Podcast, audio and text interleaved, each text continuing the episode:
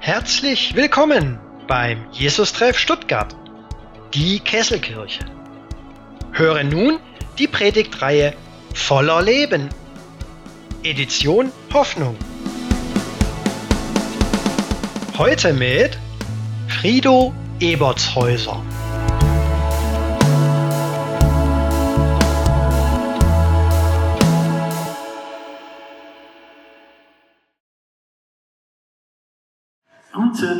Guten Morgen, Jesus Treff. Schön, dass du heute da bist. Live auf Insta oder live hier im Gemeindehaus oder irgendwann, wenn du diesen Gottesdienst sehen wirst. Ich bin Frido und ich darf heute das allererste Mal hier predigen. Und ich muss schon sagen, es ist ein wirklich komisches Gefühl, mit dir, so mit der Kamera so verbunden zu sein und mit einem Bruchteil von euch hier im Gemeindehaus. Ich hoffe aber, dass es dir richtig gut geht. Wenn ich nicht predige, dann bin ich in den Endzügen meines Sonderpädagogik-Referendariats. Das heißt, ich arbeite normalerweise in der Schule, jetzt aber im Homeschooling oder in der Notfallbetreuung. Heute erwartet dich ein Idol meiner Jugend, eine besondere Badewanne und eine Erkenntnis, die mich zum Leben befreit hat. Wir befinden uns mitten in der Predigtreihe voller Leben, wenn Jesus deinen Alltag füllt. Gemeinsam beschäftigen wir uns jetzt schon seit ein paar Wochen mit dem Kolosserbrief. Ein Brief, den Paulus an eine Gemeinde schreibt, die er persönlich nicht kennt, die unter kulturellem Druck und Irrlehren stehen, die sie verleiten, zu Jesus noch andere Mächte und Autoritäten hinzuzufügen. Der heutige Text wird als Übergangsabschnitt gesehen. Nach dem Zuspruch des Heils im ersten Teil des Briefes legt Paulus jetzt den Blick im zweiten Teil auf einen neuen Lebensstil, der durch die Auferstehung von Jesus für die Kolosser möglich ist. Paulus beginnt diesen zweiten Teil des Briefes mit einer kurzen theologischen Grundlegung. Und um diese geht es heute. Das heißt, wenn du jetzt mitlesen möchtest, dann schlag gerne deine Bibel oder deine Bible-App auf. Der Text steht in Kolosser 3, 1 bis 4. Ich lese aus der Elberfelder Übersetzung. Wenn ihr nun mit Christus auferweckt worden seid, so sucht, was droben ist. Wo der Christus ist, sitzend zur Rechten Gottes. Sind auf das, was droben ist, nicht auf das, was auf der Erde ist. Denn ihr seid gestorben und euer Leben ist verborgen mit dem Christus in Gott. Wenn der Christus, euer Leben, offenbart werden wird, dann werdet auch ihr mit ihm offenbart werden in Herrlichkeit. Ich hasse es zu verlieren. Wenn du jemanden brauchst, mit dem du Gesellschaftsspiele spielen möchtest, dann frag ich mich. Ob Brettspiel oder Fußball, wenn es ganz blöd läuft, dann kommt es zu meinem inneren Gennaro Gattuso-Moment. Ein Name wie eine italienische Spezialität. Es ist ein ehemaliger italienischer Fußballer. Ich habe euch mal ein Bild mitgebracht. Ich weiß nicht, ob ihr das irgendwie sehen könnt. Da seht ihr ihn schön unten in weiß, senzt er seinen Gegenspieler weg. Er ist berühmt gewesen durch seine knallharte und raue Spielart. Und wenn diese Momente in mir hochkommen, dann kann ich nicht mehr an mich halten. Ich würfe zufällig so, dass alle Spielfiguren auf dem Spielfeld umfallen oder ich packe die Blutkretsche aus. Ich beginne zu reklamieren und steigere mich komplett hinein. Momente später rege ich mich dann so über mich selbst auf, dass ich wegen so einer Lappalie so eine Szene gemacht habe. Oder ich bekomme beim Autofahren die Krise, wenn die Menschen um mich herum so fahren, als hätten sie ihren Führerschein im Lotto gewonnen. Von der Kuh, die hinter mir immer zu nah auffährt, von dem Prolet vor mir, der im Stau in seinem tiefer gelegten Schwarzen immer die Fahrbahn wechselt, oder von denen, die auf der Überholspur mit 100 km/h an denen mit 90 km/h ganz langsam vorbeiturennen. Da ich ein Christ bin, habe ich natürlich niemanden im Mittelfinger gezeigt, sondern ihn immer nur schön sauber unter dem Fensterrand hingehalten. Und oben verkniffen gelächelt. Und in der Schule erkläre ich dann meinen Schülern, sich nicht zu beleidigen und nicht handgreiflich zu werden. Oder ich bekomme meinen Mund nicht auf, wenn es angebracht wäre. Ich bei jedem Morgen, wenn ich in die Schule fahre, mit den öffentlichen, öffentlichen Verkehrsmitteln. Und neben mir äh, in dem Vierer sitzen Leute, die sich auf einmal lautstark über Flüchtlinge und Migranten anfangen herzuziehen. Ausländer sind kriminell, um Flüchtlinge kümmert sich der Staat mehr als um uns. Und eigentlich sollte ich etwas sagen und ihre haltlosen Argumente widerlegen. Doch ich schweige und drehe die Lobpreismusik, die aus meinen Kopfhörern kommt, einfach lauter. Kennst du das? Das Gefühl, jetzt doch wieder richtig versagt zu haben, meine Schüler würden sagen, so richtig verkackt. Du hast nicht dem entsprochen, den du entsprechen wolltest. Du hast dein Leben so richtig an die Wand gefahren. Und dann kommen sie hoch, die Vorwürfe und Selbstanschuldigungen, die falschen Überzeugungen. Wenn du mit Jesus unterwegs bist, dann darfst du doch nicht so sein. Die fragen, warum bin ich so? Wer bin ich eigentlich? Ich weiß zwar, Jesus ist für mich gestorben, mir ist die Schuld vergeben, aber warum kommt es dennoch dazu, dass ich meine Problembereiche einfach nicht im Griff habe? Dass ich nicht entspannter reagieren kann? Ich wäre doch so gerne disziplinierter, dienender, weiser, liebevoller, weiter und was nicht sonst noch alles. Aber ich bin's nicht. Anspruch und Wirklichkeit klaffen meilenweit auseinander. Und die Gemeinde in Kolossä beschäftigten ähnliche Gedanken. Sie waren beeinflusst durch gnostische Irrlehren, in denen es um ein Ideal eines himmlischen Raumes geht, den man nur durchschreiten kann und zu Gott, und zu Gott kommen kann, wenn man sich an Regeln, an Feste, an Riten und Askese hält. Also der Glaube, sich an etwas zu halten, es richtig zu machen, um auf einem langen Weg eines Tages irgendwann mal bei Gott anzukommen. Ein bisschen fand ich so wie das Versprechen der Abnehmen- und Fitnessindustrie. Nur wenn du diese und jene Sachen machst, nur wenn du das ganz strikt genau einhältst, dann kommst du zu deinem Ziel, deinem Traumbody. Und jetzt malt uns Paulus hier in den ersten beiden Versen, nach dem zu suchen und zu trachten, was droben ist. Er fordert uns auf, aktiv zu werden. Wir sollen etwas tun. Vielleicht sagst du dir jetzt schon direkt, ja, schön und gut, ich versuche es ja, aber ich kenne mich, ich schaffe es doch bestimmt eh nicht. So war zumindest meine erste Reaktion. Und es musste ein Mythos bei mir sterben. Es wird niemals passieren, dass in meinem Leben, in meinem geistlichen Leben, alles perfekt läuft. Ich bin kein Heiliger, sondern als Sünder heilig gemacht. Und letztlich geht es für mich darum, als Unfertiger Jesus hinterherzulaufen. In dieser Unfertigkeit, in der wir leben, fordert uns Paulus auf, zu suchen und nach dem zu trachten, was droben ist. Und schauen wir genau in den Text, dann finden wir eine Präposition, die mir Hoffnung macht. Mit. Mit Christus sind wir auferstanden. Wir sind mit ihm verbunden. Diese kleine Präposition voller Hoffnung und Zuversicht. Nicht ich allein, sondern ich mit Christus. Ich bin mit ihm verbunden. Ich muss es einfach kurz in Deutschlehre raushängen lassen. Präpositionen setzen Wörter zueinander in Beziehung und geben ein bestimmtes Verhältnis an. Und in diesen vier Versen finden wir dreimal die Präposition mit. Mit Christus, mit ihm.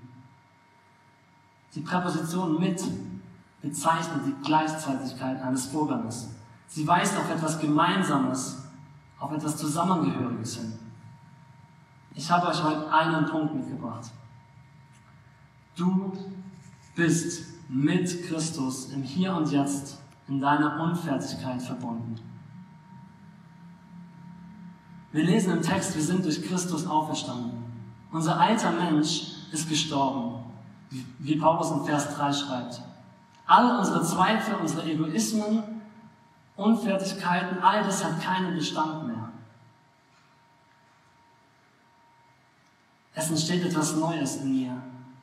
Jedes Mal, wenn du dich anfängst, selber abzulehnen, zu verachten, zu hassen und dich fragst, wer bin ich, dann lass dir diese Antwort aus Vers 3 und 4 zusprechen. Ich bin mit Christus in Gott verborgen. Aus der Gemeinschaft mit ihm bekommen wir eine ganz neue Identität, seine Identität. Die gute Nachricht lautet, Jesus Christus ist für uns gestorben und auferstanden, um uns zu Gottes Kindern zu machen. Wir werden durch Christus in die göttliche Familie von Vater, Sohn und Heiliger Geist hinein adoptiert. Mit ihm bekommst du eine neue Identität. Doch warum bin ich dann immer noch so unfertig, wenn ich doch jetzt eine neue Identität habe? Wir leben in dieser Spannung von noch nicht und schon jetzt. Wir tragen noch diesen alten, verwundeten Menschen in uns, aber auch die Herrlichkeit Gottes. Andreas Boppard beschreibt dies so, ich habe euch ein Zitat mitgebracht. Er sagt, wir leben in einer Zeit, in der das jetzige Reich sich mit dem kommenden überschneidet, wo das noch nicht das schon jetzt küsst. Er beschreibt dieses Bild oder diesen Zustand in einem Bild, was ich gerne mit euch teilen möchte, weil ich es einfach liebe. Stell dir vor, Du wohnst in einer hübschen Wohnung, aber eine Etage über dir ist die zukünftige Wohnung bereits vorhanden. Eine Penthouse Suite mit allem drum und dran, mit dem Besten, was du dir nur vorstellen kannst und einem Traumeinrichtungsgegenstand, eine freistehende Badewanne, gefüllt mit Schokolade. Vielleicht sollten wir hier im Jesus-Treff eher sagen, gefüllt mit heißem, guten Kaffee. Diese Wanne symbolisiert das Wunderbarste, das Schönste, das Genussvollste, was du dir jemals vorstellen kannst. Die Dinge, auf die du dich in der Ewigkeit freuen kannst, die auf dich in der Ewigkeit warten. Und obwohl du noch in dieser unteren Wohnung lebst, dringt dieser Überfluss, diese Herrlichkeit schon jetzt in deine Wohnung ein. Zumindest ansatzweise, denn die Wanne läuft über auf dem Boden der Penthouse Suite und durchdringt alles, sodass ab und zu dicke Tropfen von wunderbarem, feinem, wohlschmeckendem Kaffee in deine Wohnung dringen. Sodass diese Verbindung schon im Hier und Jetzt besteht, aber eben noch nicht ganz. Sondern erst, wenn Christus unser Leben wieder erscheinen wird. Wir dürfen uns ganz bewusst nach diesen Tropfen ausrichten, uns bewusst in dieses Kraftfeld stellen, das Christus ist.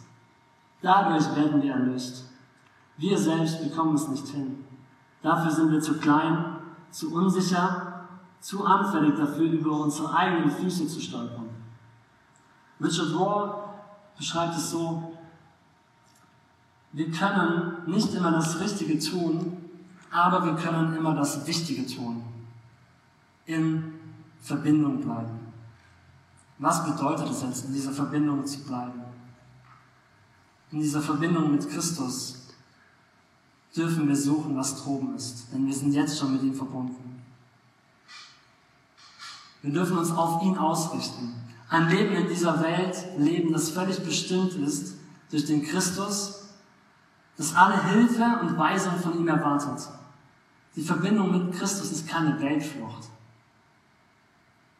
sondern es heißt nur nicht, dass das Irdische nicht zu unserer Norm, zu unserem Maßstab unseres Denkens werden soll weil das Christus ist, mit dem wir verbunden sind.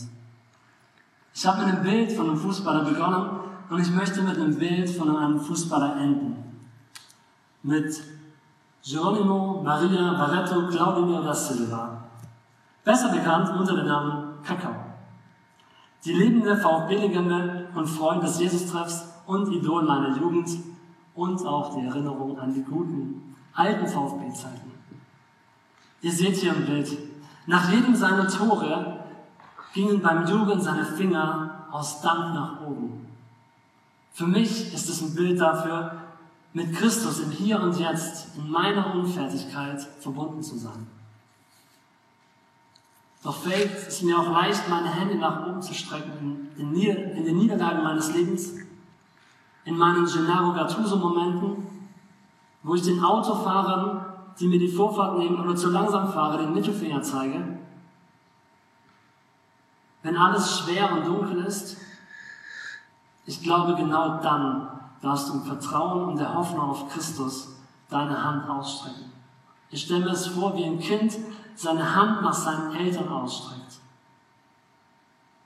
Seine Hände hinhält, sich komplett hingibt, so dass auch du dich ins ewige Erbarmen fallen lassen. Du musst dich nicht erst beweisen. Du musst dich nicht erst selbst entfalten. Du musst nicht performen, weil du mit Christus verbunden bist. Gott liebt dich bedingungslos als Tochter und Sohn. Du bist also nicht alleine in deiner Wut, in deiner Scham, Depression, in der Unzufriedenheit, in der Trennung, im Alleinsein, sondern mit Christus verbunden. Voller Leben, wenn Jesus deinen Alltag füllt. So heißt unsere Predigtreihe. Jesus möchte deinen unfertigen Alltag ausfüllen. Jesus will in die kleinsten Kleinigkeiten und Banalitäten deines Lebens. Er will dich befreien von deinen negativen Gedanken, deinen Vorwürfen, Selbstzweifeln und falschen Überzeugungen und ihrem Sog nach unten. Du wirst ein Überwinder mit Christus. Du bist mit ihm verbunden in all deinen Kleinigkeiten des Alltags, den kleinen und großen Sorgen, den kleinen und großen Freuden. In der Predigtvorbereitung hat mich ein Song von Super 2 begleitet. Ich laufe, ich falle. Und ich finde, sie bringen es in diesem Song so gut auf den Punkt. Und ich möchte euch einen Part daraus äh, mitbringen. Ich habe ja einen Part mitgebracht, den möchte ich mit euch teilen. Und vielleicht schafft es der Song auch in deine Playlist. Ich lache, ich weine, ich bin und ich scheine, ich strahle und schockiere, doch du bist bei mir.